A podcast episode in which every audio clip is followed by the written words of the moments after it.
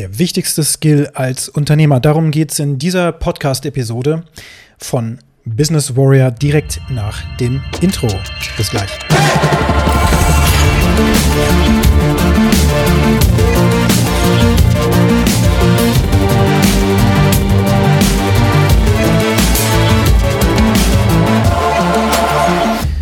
Wow, ja, ich sitze hier gerade im viel zu heißen Büro. Super schrecklich. Draußen sind es über 30 Grad und hier drin heizt sich die Bude auch ganz gut auf. Die ganze Technik, die hier auch versammelt ist, ne, die pustet auch immer warme Luft raus. Das kennst du ja wahrscheinlich auch, wenn du äh, Computer hast, die entsprechend warm werden, dann ähm, ja, ist das so ein Perpetuum mobile. Ne? Es wird immer wärmer und immer wärmer und die Konzentration lässt nach und so weiter und so fort. Aber nichtsdestotrotz ähm, will ich mich mit dieser Podcast-Episode einmal um den wichtigsten Skill als Unternehmer ähm, auseinandersetzen.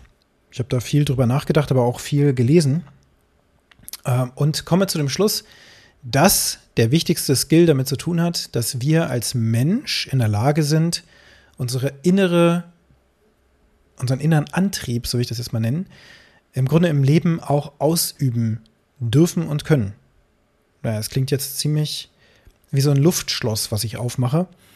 Ähm, es ist ja so, wir sind auf diese Welt geboren, wir sind Mensch, wir sind in, an irgendeinem Ort auf diese Welt gekommen und wir beginnen dann unser Leben so mit den ersten Schritten. Ja, wir sind ein kleines Baby. Am Anfang können wir noch gar nichts selber. Wir können weder sprechen noch irgendwas. Wir können nur schreien und damit alle unsere Bedürfnisse ausdrücken.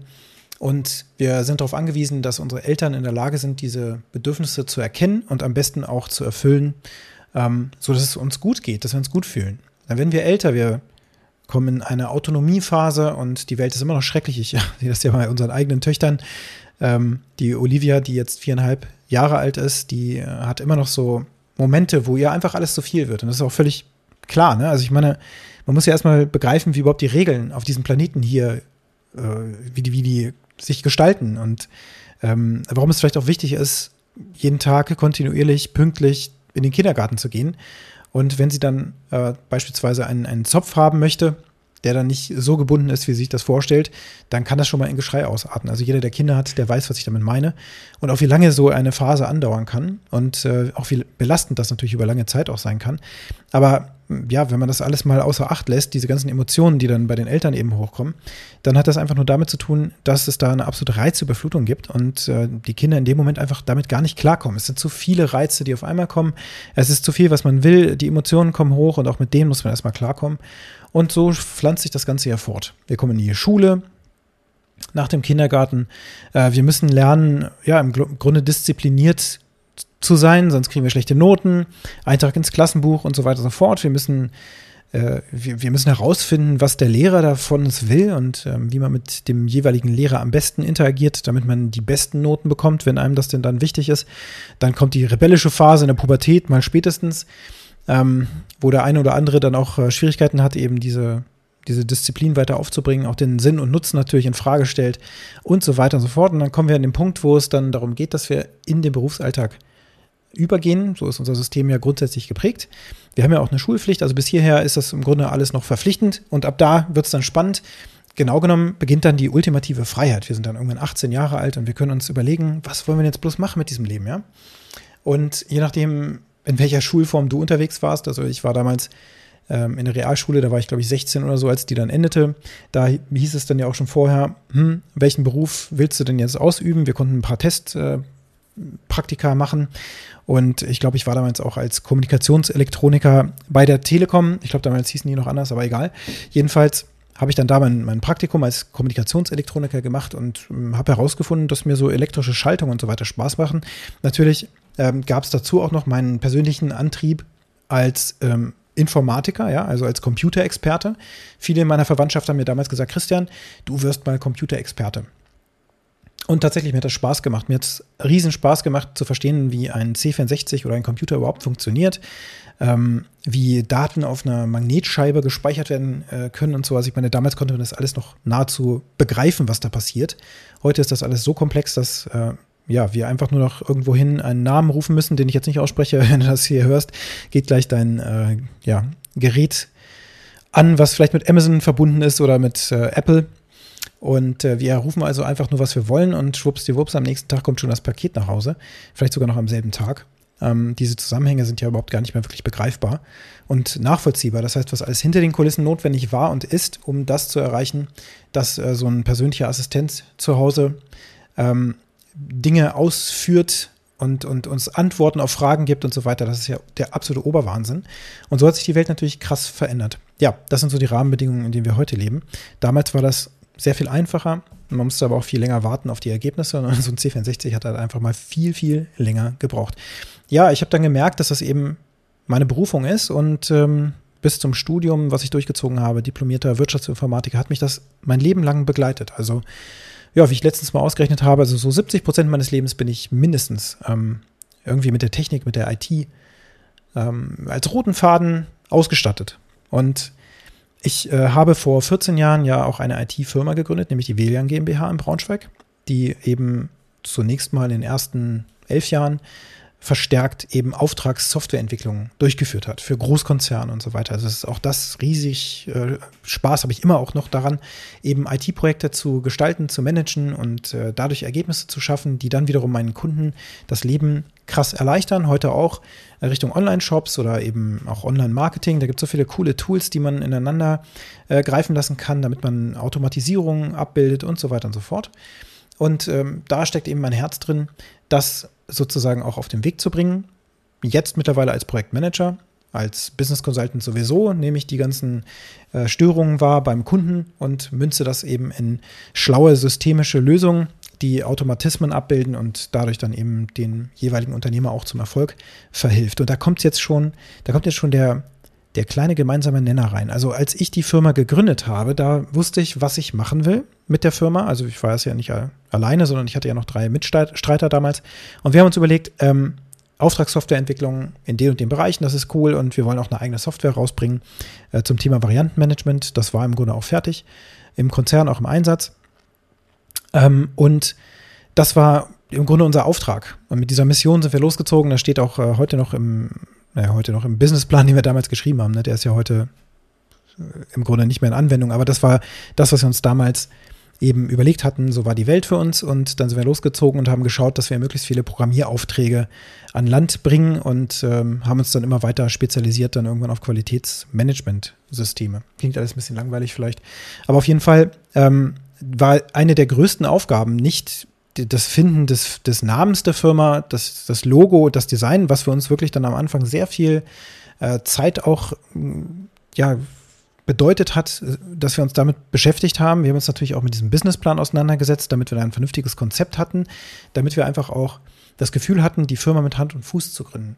Worüber wir uns nicht ein bisschen Gedanken gemacht haben, außer darüber hinaus, äh, dass wir eben damals auch schon eine Webseite brauchten, war die Tatsache, wie wir unser Marketing gestalten und wie wir es überhaupt schaffen, Neukunden äh, anzuziehen über den momentanen, also damals dann 2007, den Stand, dass wir eben kontinuierlich weiterempfohlen wurden. Und so ging das übrigens über ach, bestimmt zehn Jahre oder so sind wir durch sozusagen Affiliate Marketing, wenn man so will, also da wurde nicht dran äh, profitiert in, in der Kette, aber wir sind durch Empfehlungsmarketing, sind wir eben weiterempfohlen worden.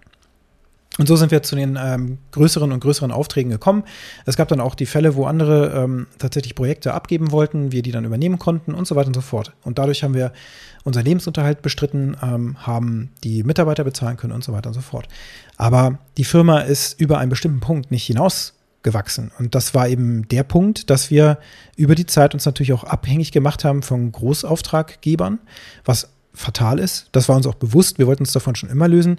Aber so, und die äh, Marschroute habe ich dann auch für die für das jeweilige neue Geschäftsjahr dann äh, im Januar der Belegschaft angekündigt. Dieses Jahr bewegen wir uns in die Richtung, äh, vor allen Dingen eigenes Produkt, ähm, Produktentwicklung und wir wollen uns lösen von diesem einen Auftraggeber. Das war öfter so, dass das in der, in der Marschroute für, die, für das jeweilige Geschäftsjahr dann eben herausgegeben wurde. Wir haben alle Ziele oder viele der Ziele, die sonst ähm, ja eben das, das Commitment war, äh, haben wir erreicht. Aber diese, diese Ziele haben wir nie erreicht. Und wir sind dann eben auch nach elf Jahren, sind wir durch eine Ausschreibung bei unserem größten Auftraggeber, bei dem wir ungefähr 80, 90 Prozent Volumen hatten, äh, sind wir rausgeflogen. Und das war mit Ansage, dass das irgendwann passieren würde, war klar. Ähm, inwiefern da jetzt sonstige Rahmenbedingungen noch eine Rolle gespielt haben, ist vollkommen egal. Aber meine Verantwortung als Geschäftsführer war es einfach, dass die Firma eben sicher läuft. Und das ist genau das Gegenteil von sicher. Das heißt, da bin ich in diese Falle reingelaufen, eben mich von einem großen Auftraggeber abhängig zu machen. Also, wenn du das jetzt hier hörst und du bist in einer ähnlichen Situation, dann achte unbedingt darauf, dass du dich von dort wegbewegst. Doch die Frage ist, wie geht das eigentlich? Nun, die Antwort ist Marketing. Und da hast du auch schon die Antwort, wenn du jetzt bis hierher zugehört hast. Der wichtigste Skill des Unternehmers ist Marketing. Über Marketing ist es uns möglich, überhaupt gesehen zu werden. Ähm, und auch überhaupt das zu tun, wofür wir, glaube ich, ich würde mal behaupten, fast alle eben angetreten sind, ähm, nämlich die Welt ein Stückchen besser zu machen. Das war zumindest auch mein Ansatz. Ich wollte die Arbeitswelt verbessern, indem ich eine Firma schaffe, in der man gerne arbeitet, ein familiäres Umfeld herrscht, äh, wir Freude bei der Arbeit haben, uns gegenseitig unterstützen und gegenseitig wachsen, dass wir Talente ausbilden und so weiter. Vieles von dem, was wir eben auch gemacht haben, also wir haben alle, alles davon gemacht, äh, zu Hochphasen dann eben auch gemünzt in die Holakratie, ähm, dazu später mal mehr oder auch in alten Podcast-Episoden von mir kannst du dazu auch noch ein bisschen was finden, so meine Learnings zu diesem Thema. Ähm, Stichwort New Work, Achtung, Achtung, Gefahr. Back to topic. Ähm, Marketing als wichtigsten Skill zu sehen, das hat bei mir im Grunde bis heute gedauert. Also sagen wir mal bis vor anderthalb Jahren oder sowas. Da war mir das nicht wirklich bewusst.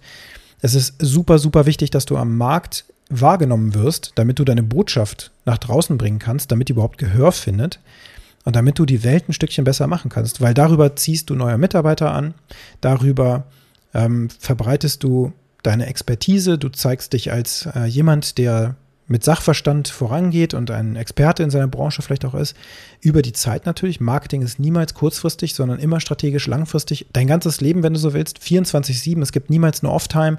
Du bist immer unterwegs, weil du ja immer kommunizierst. Wir können ja nicht nicht kommunizieren. Auch wenn wir irgendwo eingeladen sind oder sowas und sagen gar nichts, dann kommunizieren wir darüber ja auch schon ähm, eine Botschaft, wenn wir uns nicht am Gespräch beteiligen zum Beispiel, weil uns das nicht interessiert oder sowas. Also Menschen interpretieren dann. Und äh, so ist dann die Botschaft, die wir, die wir senden, eben nicht eindeutig.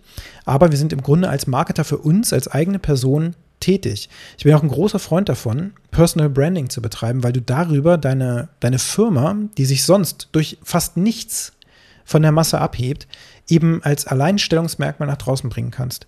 Also wenn du beispielsweise eine Bäckerei hast oder ein, ein, Lebensmittelgeschäft oder sonst was, warum sollte ich bei dir einkaufen gehen und nicht äh, beim nächstgünstigen ähm, Laden gleich über die Straßenseite ähm, oder auf der anderen Straßenseite? Ähm, der, der Unterschied ist, dass Menschen grundsätzlich Vertrauen aufbauen zu anderen Menschen und wenn diese Personen dann ins Rampenlicht treten und man die auch als Mensch einfach sehen kann, dann zieht es mich dort, wenn ich eben eine Sympathie zu diesem, die, zu diesem Menschen aufbaue, viel mehr hin. Und wenn dieser Unternehmer das tut, ist das ein Personal Branding, ein, ein Teil von, ähm, von Direct Marketing oder von Marketing überhaupt, so dass diese Person jetzt wahrgenommen werden kann. Und Marketing ist ein unglaublich großes Spielfeld, ja. Also Marketing, Online-Marketing beispielsweise auf Social Media hat verschiedenste Facetten. Da kannst du auf verschiedenen Plattformen unterwegs sein. Du kannst ähm, unterschiedliche Medien nutzen, um, um Botschaften zu verteilen oder zu verbreiten. Du kannst ähm, durch, durch einfaches Posten von Textnachrichten äh, kannst du dich zeigen. Du kannst aber auch Videos zeigen, Live-Videos. Ähm, du kannst Stories machen, wo du kurze Ausschnitte einfach deines Alltags äh, platzierst und, und, und. Und darüber eine Sichtbarkeit erreichen, beziehungsweise auch dich als Person, aber auch dein, dein Unternehmen als Marke zu stärken und überhaupt erstmal sichtbar zu machen, dass Menschen verstehen, was machst du eigentlich genau, worin bist du gut und ähm, was hast du der Welt zu bieten. Und wenn wir jetzt nochmal zurück zum Anfang gehen, also die Welt ein Stückchen besser machen, dann ist der einzige Weg, dass das überhaupt klappen kann, Marketing. Guckst du dir Elon Musk zum Beispiel an, der hat die Welt aus meiner Sicht ein Stück besser gemacht, weil er sie zu nachhaltiger Mobilität ähm, entwickelt. Das heißt, Elektromobilität hat er salonfähig gemacht und das aber über, über, ich weiß gar nicht, bestimmt mehr als 15 oder fast 20 Jahre oder sowas, hat das nahezu gedauert, bis das jetzt hier im Mainstream ankommt und die Marschroute ist, alles wird auf Elektromobilität umgestellt und du kannst davon ausgehen, dass er in den letzten 15 bis 20 Jahren oder auch jetzt noch an ganz vielen Stellen mit Hass konfrontiert wird, ähm, mit Unverständnis und mit äh, ja, Argumenten, die, die eben widerlegen wollen, dass das eben immer noch der falsche Weg ist und so weiter und so fort. Das heißt, er hat sich da sichtbar gemacht, er hat sich positioniert, er hat eine Message nach draußen gegeben, eine Mission auch, ähm, mit der er dann die, die Marke Tesla, also die Firma Tesla hat er übernommen, er hat die nicht gegründet, sondern er hat die von den ursprünglichen Gründern übernommen, weitergeführt, ausgebaut mit einer ganz klaren Marschroute. Erstens ein ähm, ja, ein, ein luxuriöses Fahrzeug entwickeln und auf den Markt bringen. Das war das Model S. Wenn das dann läuft, dann das Massenfahrzeug. Aber bevor das passiert, die allererste, allererste Schritt war der Roadster, also ein kleines, zweisitziges ähm, Fahrzeug entwickeln, was eben mit der Technologie ausgestattet ist, dass man elektrisch, ich glaube, mehr als 250 Kilometer oder sowas fahren kann, später dann noch viel mehr. Und dieses Fahrzeug eben teuer zu ähm, positionieren, um damit Cash einzusammeln für die Serienproduktion des Model S und so weiter. Also da hat er eine, eine bestimmte Produktstrategie entwickelt und dazu auch ein Marketing gemacht, obwohl Tesla immer behauptet, es macht kein Marketing, doch, doch. Es ist ein unglaubliches Personal Branding. Und Elon Musk äh, zeigt sich ja jetzt auch als facettenreicher Mensch. Also mittlerweile bin ich da auch äußerst kritisch, bin nicht mehr so der hundertprozentige Elon Musk-Anhänger, weil der mittlerweile auch ähm, ja, Persönlichkeits- Anteile jetzt zeigt, ähm, bei denen ich bestimmt nicht mehr mitgehe. Aber das ist ein andere, anderes Thema für eine spätere Episode. Der Punkt ist nur, zu dieser Person, Elon Musk, kann man eine Verbindung sofort aufbauen. Ich konnte das sehr, sehr schnell, weil das eben auch so ein Geek-Typ ist, also ähnlich wie ich. Der hat auch tatsächlich ähnliche Lebenserfahrungen ähm, gemacht. Also der Einstieg jetzt mit dem C64 meine ich natürlich, ne, dass er da entwickelt hat, hat ein Computerspiel entwickelt damals oder was. Und ähm, kann, also ist sozusagen auch von dieser Seite in die IT eingestiegen und dann als Super-Nerd und wahrscheinlich auch als, als ähm, Spezialbegabter natürlich noch viel tiefer reingestiegen.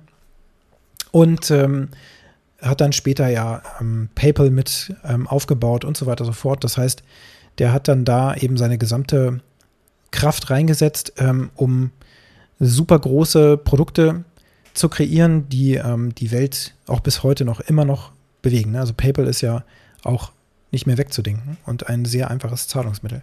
Das heißt, er hat da seiner Berufung, ist er gefolgt und ähm, bringt jetzt mit seiner Mission, die Welt zu nachhaltiger ähm, Mobilität zu verhelfen, bringt er jetzt eben das ins Leben, was er da ins Leben bringen möchte, zieht dadurch Personen an, indem er Marketing betreibt, in seinem Fall jetzt auf Twitter, hauptsächlich, da ist er ganz stark unterwegs. Ähm, und ansonsten findet man natürlich auch super viele YouTube-Interviews und so weiter und so fort.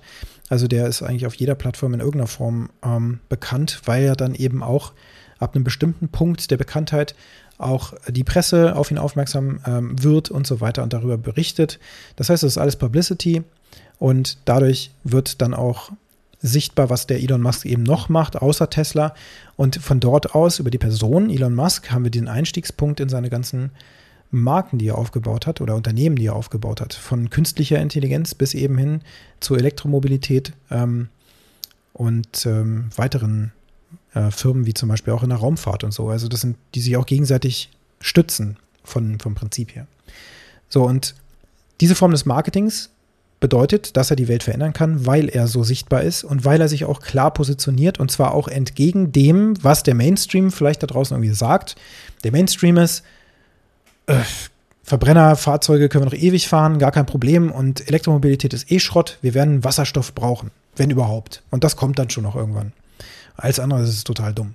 So, das, das ist absolut der Mainstream gewesen, ist es auch immer noch, meiner Meinung nach. Äh, und Elon Musk hat sich trotzdem dahingestellt und selbst in den USA natürlich einen riesen Shitstorm erlebt. Ähm, in Texas konnte er bis vor kurzem, ich weiß nicht, ob das mittlerweile schon möglich ist, äh, durfte er seine, seine Fahrzeuge nicht ähm, direkt veräußern über die Stores, die er überall errichtet hat, in den Innenstädten und so weiter, sondern ähm, die haben immer noch darauf gepocht, dass er das Händlernetzwerk nutzen soll. Oder muss. Also ne, Tesla konnte man dort gar nicht kaufen im Bundesstaat Texas. Ähm, das heißt, er ist dann auch gegen sein eigenes, gegen seine eigene Nation angetreten, ähm, weil er einfach eine unpopuläre Meinung auch vertreten hat. Aber das war gut, weil er damit sich positioniert hat und eben dadurch auch angreifbar wird. Also das ist ein Nebeneffekt, wenn du dich voll zeigst, wenn du dein Marketing voll ausübst, wenn du als Personal Brand nach draußen gehst, dann ist der Nebeneffekt auch, dass du da direkt ins Feuer gerätst über die Zeit und dann kommen irgendwann auch die ersten Hater-Kommentare oder was auch immer dann kommen wird. Und das ist gut, das ist ein super gutes Zeichen, weil das bedeutet, dass du sichtbar wirst und ähm, bis dahin wird erstmal gar nicht viel passieren. Da sieht es fast so aus, als ob überhaupt nichts passiert, je nachdem, in welcher Branche du bist, je nachdem, wie gut dein Marketing ist und so weiter und wie äh, diszipliniert und routiniert du das ausübst. So, aber jetzt nochmal zurück zur anfänglich, anfänglichen Frage. Was ist der wichtigste Skill als Unternehmer? Es ist Marketing.